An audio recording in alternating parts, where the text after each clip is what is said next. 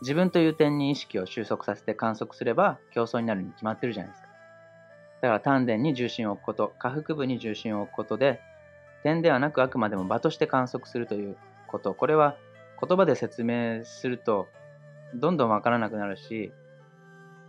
多分理解しづらい部分なんですけど、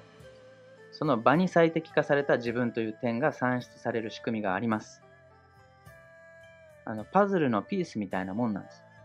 みんな、このパズルのピースって形違うじゃないですか。なんか全部デコボコでしょ。で、戦争経済では、このデコとボコのボコ足りないものを埋めるように洗脳してくるんです。営業力が足りないとか、資格が足りない、知識が足りない、マーケティングノウハウが足りない、お金が足りない、権利収入が足りない。まあ、足りない何かを埋めようとすれば、このボコは、へこみはなくなるんですけど、結果みんな丸い同じ形に同一化されていって、誰とも重なれなくなるんです。だから個人戦になっていくんです。で、競争になり、戦争になっていくんです。だから足りない足りないって言うのはいいんですけど、そもそも自分のパズルのピースの形分かってますかって話なんですね。それは、瞑想しても自分探しの旅に出ても、権利収入が億を超えても分からないんです。パズルやってても、例えば1ピースもハマってない状態で、こう、このピースがどこにはまるかなって探しても見つけられづらいじゃないですか。だから、僕とかパズルやるとき、初めにとりあえず全部バラバラにバーって散りばめてみて、なんかぼんやり全体を見ながらね、眺めながらかき混ぜてみたりするんですけど、そうすると、ふっとこう、あ、このピースとこのピースの、あこここの形ここにはまるじゃんっていうのがぼんやり見えてきたりするんですよ。他のピースのデコとボコの形を見ることで、自分のデコとボコが生きる場所が、持ち場が徐々に見えてくるんです。で現実も同じで、僕らは周りとこのフィットする関係性の中で、信頼連携率を高めていく過程の中でね、その場に自然と最適化されることで、自分という形、この才能が浮き彫りになってくる仕組みがあるんですね。だから自分探しをすればするほど自分が見えなくなるっていうのは当たり前なんです。ピースをね、ずっと一個だけピースを凝視してるような感じ。わかるわけないじゃないですか。全体見ないと。だから他人に関心を向けた数だけ自分のキャラクターが色濃く形作られてくるんです。そう。だから個人の能力すらも他人との関係性の中でしか存在し得ないっていうことなんですよ。歌がめっちゃ上手い人がいても、それを聞く人がいなければそれは能力にはなり得ないでしょ。だ答えではなく骨髄としての重なり。このまあ暗黙知を算出する機能が実は頭ではなく脳ではなくへそ、丹田にあるということを思い出してもらうことのその教えが人体端末理論なんです。だ結構すごいこと言ってるんですよ。だからこれから20年、30年、時代が一気に変化していく中で、ここに気づく人と気づかない人とで二分化されていくことになると思います。より深く悪空間に同期していく人もいれば、人体端末をチューニングして、この Windows 95から98、2000、XP、Vista とアップデートして、量子脳を発動していく人。これは富の格差よりも深刻な人体端末格差社会がやってきます。あの、ごく稀に生まれる天才とか言われる人たちっていうのは、多分ね、この理屈理論は知らないにしても、無意識だとしても、こういったことに体で気づいてる、来た人たちなんですよ。それが各分野で圧倒的な結果を出してきたんです。圧倒的な。他の追随を許さないほどの優れた結果を出してる、まあ、いわゆる一流の人たちって、頭だけで考えてなんかないですから。それはもうスポーツの世界だろうが、経済やビジネスの世界でも、芸術やクリエイターの世界でも、将棋や麻雀の世界でも、何でもね、一流の人ほど気づいてるんです。言葉にしきれない領域があるってことを。言葉っていうのはそもそも言葉にできないものを指し示すためにあるに過ぎないんです。だ暗黙知を指し示すための矢印なんです。だからその矢印にとらわれれば、言葉にとらわれれば、言葉の作り出す世界、空間知能に支配されるのは、言うまでもないんです。だから形式値にとらわれすぎないでほしいんですよ。もともと日本にはこの行間を読む、行間を読むという言葉があるくらい、この目には見えない背景とか、時間と空間をも超えた奥行きというもの、最も抽象度の高い情報場である色と形という三位三体の重なりとして感じ取るセンスに関しては、日本人ってもともと抜群だったんですよ。でもいつの間にかこう、物が溢れてね、知識が溢れ、表面上豊かになり、余計なものにまみれていく中で見えなくなってきたんです。だからもう一度思い出しましょうよっていうことなんですね。形式化できる知識を追いかけて勝負する時代は、もう限界起点の見りゃわかるでしょって。まあ、要はそんくらいね、まあ、その鍵となるのが体だから、そのぐらい体って実はすげえ情報処理端末なんだけど、どうするっていう話なんですよ。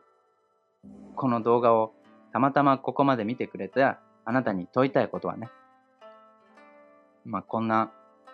よくわかんない袴着たやつの話を何時間も聞いてくれてるわけだから、いや、ありがたいことなんですけどね。それだけ貴重な時間使って耳を傾けてくれたってことは、まあ、そんなぶっ飛んだ感覚を持つあなただから、その感覚をもっと研ぎ澄ましてほしいんです。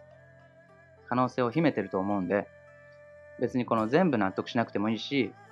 全部信じなくてもいいから、体って確かに結構すげえかもなと、重要かもなって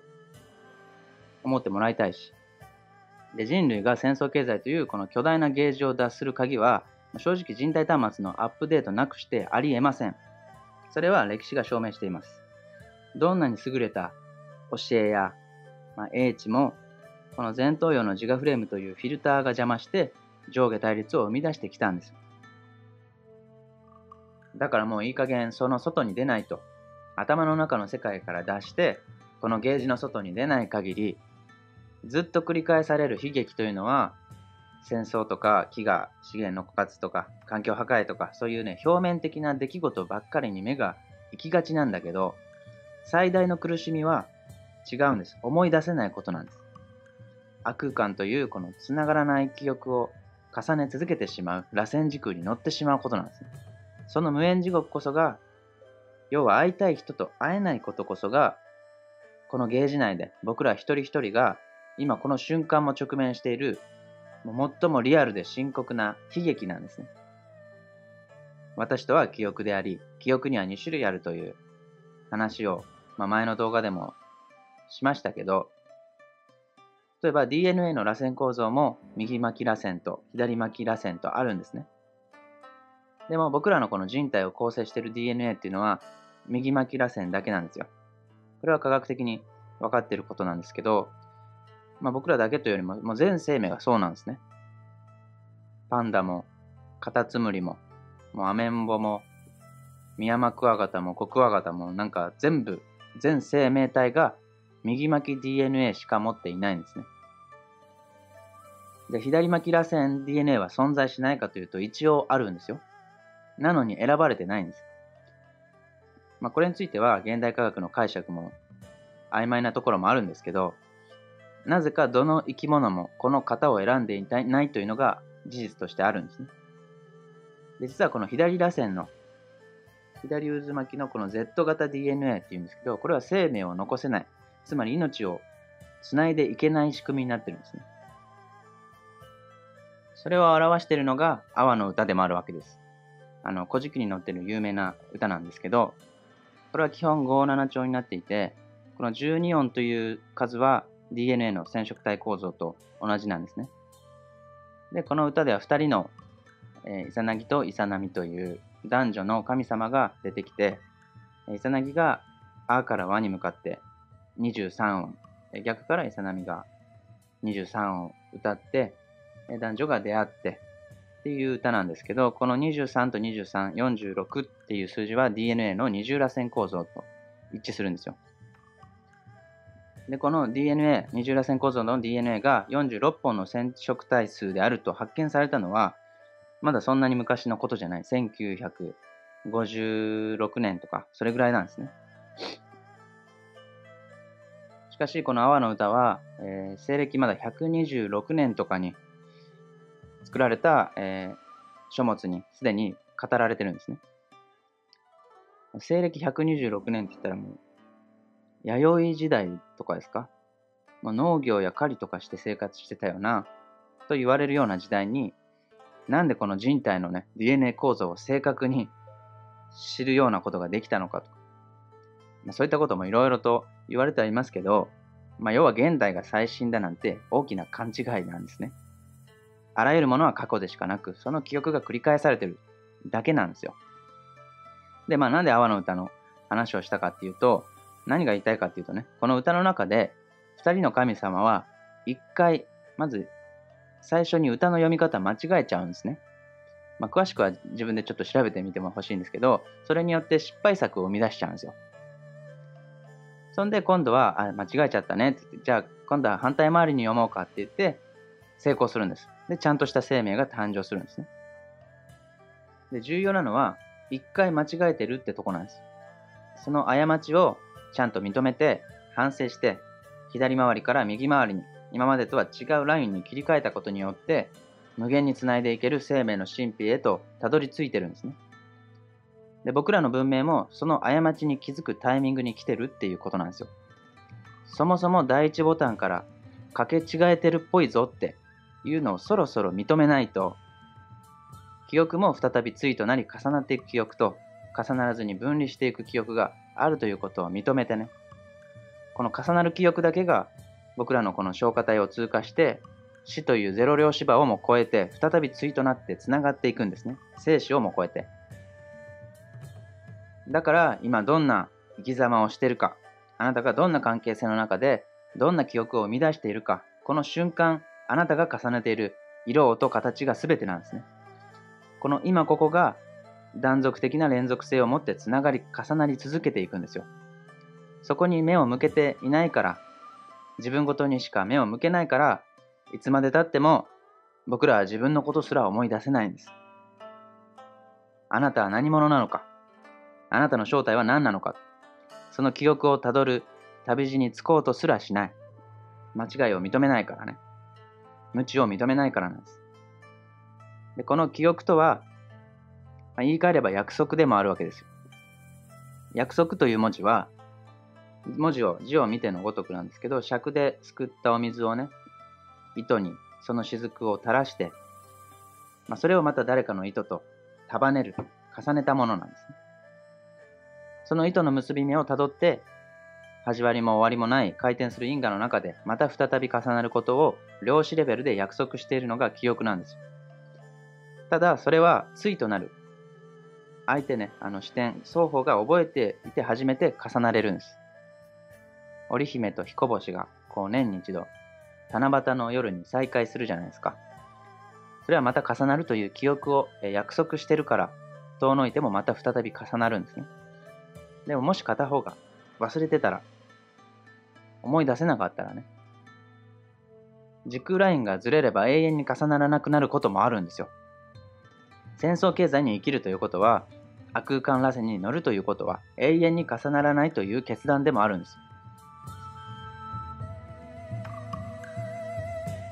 なんかそう考えると怖くないですか？でも同時に生きるって思い出すことなんだなって考えればめっちゃロマンチックでもあるわけですよ。あの、中島みゆきさんの糸という歌がありますけど、この糸も約束の糸なんです。つまり記憶を表している歌なんですね。でこの糸の歌詞の中にも、幸せという言葉があの別の漢字で出てくるんですけど、この一般的な幸せって僕らが書く幸福の幸っていう字ね。これはあの字の語源をたどっていくと手錠を表してるんです。言葉の意味と語源全然一致してねえじゃんっていう感じなんですけど、でももう一つの文字の幸せ、この使い合わせるという幸せの意味は、これは辞書なんかでも調べても出てくるんですけど、出会いたい人に出会えるということを、この幸せという文字の意味として表されてるんですね。だからこの糸という歌の締めくくりも、会いたい人に出会えることを人は幸せと呼びますとまあ、めっちゃいい歌だなって思って聞いてたんですけど、でもこの戦争経済ではこの演技を繰り織りなしていくぬくもりの中の使い合わせる幸せではなく、出会いたい人と出会う幸せではなく、自分という完全情報に向かうマトリックスという牢獄につなぎ止める手錠である幸せに向かわせたいんです。だからこそ戦争経済マネーによって情報空間の操作によってね、この自己重要感の枯渇感を植え付けることで僕らの思考を内側に期待に向けさせて記憶を搾取し続けてるわけです。思い出させないことが空間知能の目的だから。だからそのために絶対に封印しなければならないのが僕らが生まれてきた時、まあ、母親の体とつながれていた命のバトンを受け継いだ場所なんです。それがどこだったか。頭じゃないはずなんです。頭から僕らの体作られてないんですね。へそからなんですよ。この丹田に宿るぬくもりを人体端末の持つね、時空同期平行計算機能を封印するがために戦争経済は動いてるんです。iPhone の Siri にね、ある質問をすると、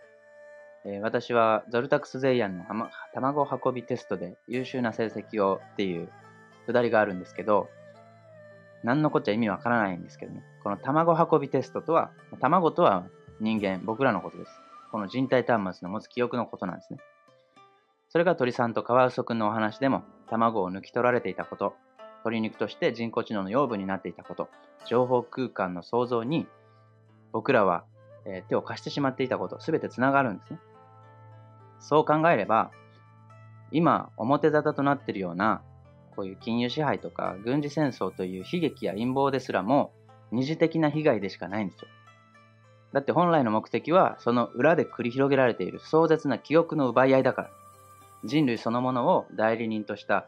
この時空対時空の戦争なんですよ。量子バトルロワイヤルなんです。その光と闇の衝突してる渦の中で、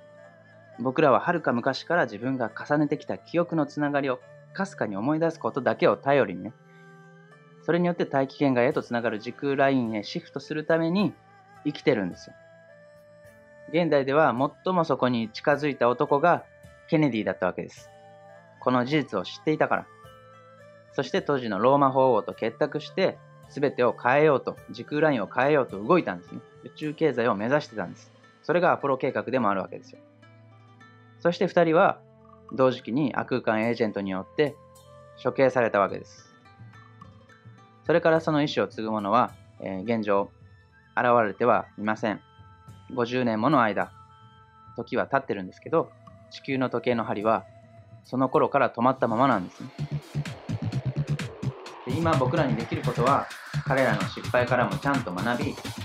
この止まった時計の針を再び動かす方法を考えて実践することなんです。そのために、あなたにも今この動画を見てもらってるんですね。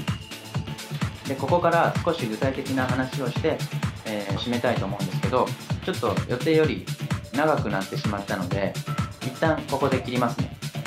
あんまり長いと疲れちゃうと思うんで、次で、この止まった時計の針を再び動かすために、